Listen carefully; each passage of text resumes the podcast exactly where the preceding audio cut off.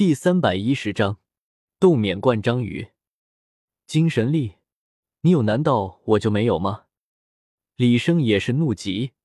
虽然他并没有关于精神攻击的魂技，类似于唐三紫极魔瞳的那种，但是他却有着自己的方法。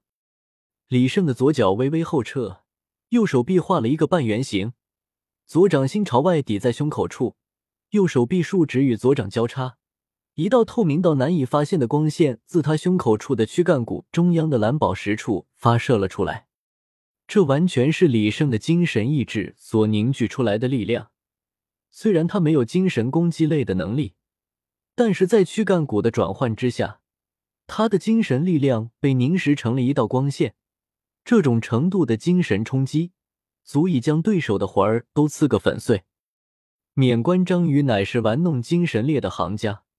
根本难以察觉的精神力光线被他迅速的锁定了起来，他感觉到了危机。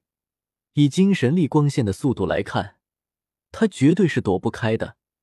无奈之下，免冠章鱼只得做出了他平时最为看不起的举动。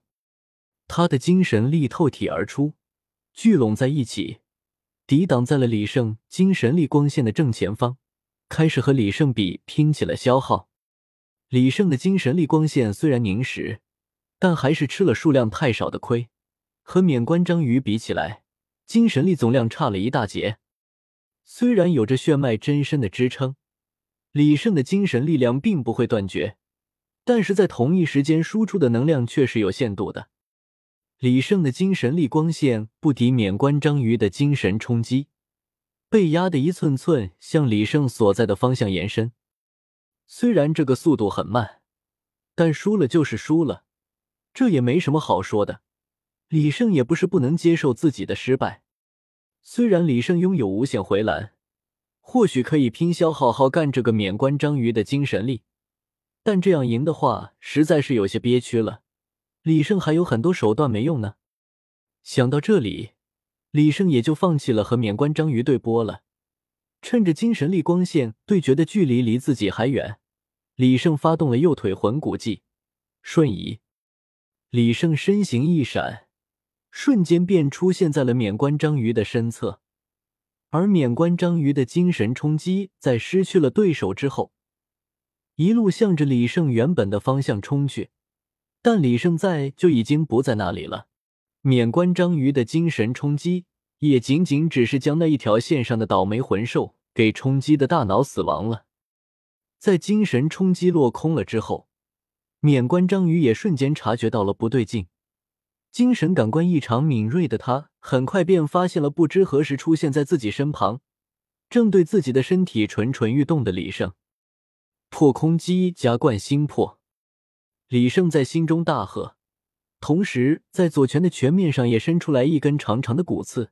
就好像一个枪头一样，破开了层层海水，重重的扎进了免冠章鱼的身体之中。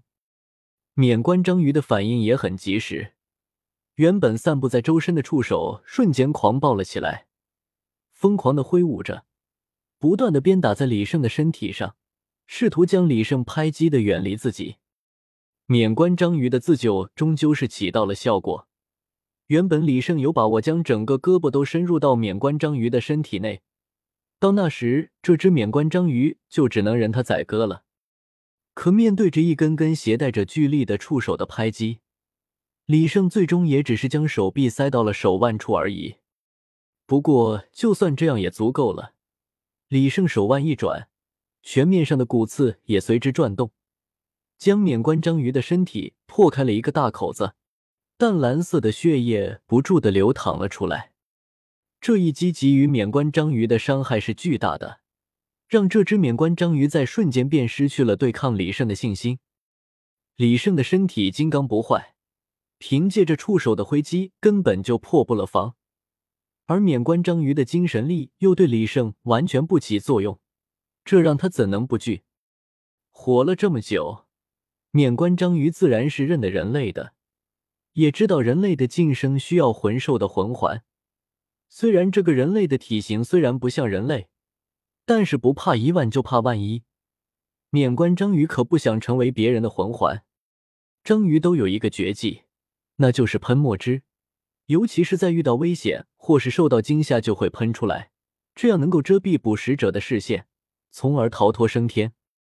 身为章鱼类的顶级魂兽，免冠章鱼自然是会这一项绝技的，而且功能远比普通的章鱼多得多，但是却很少被他用。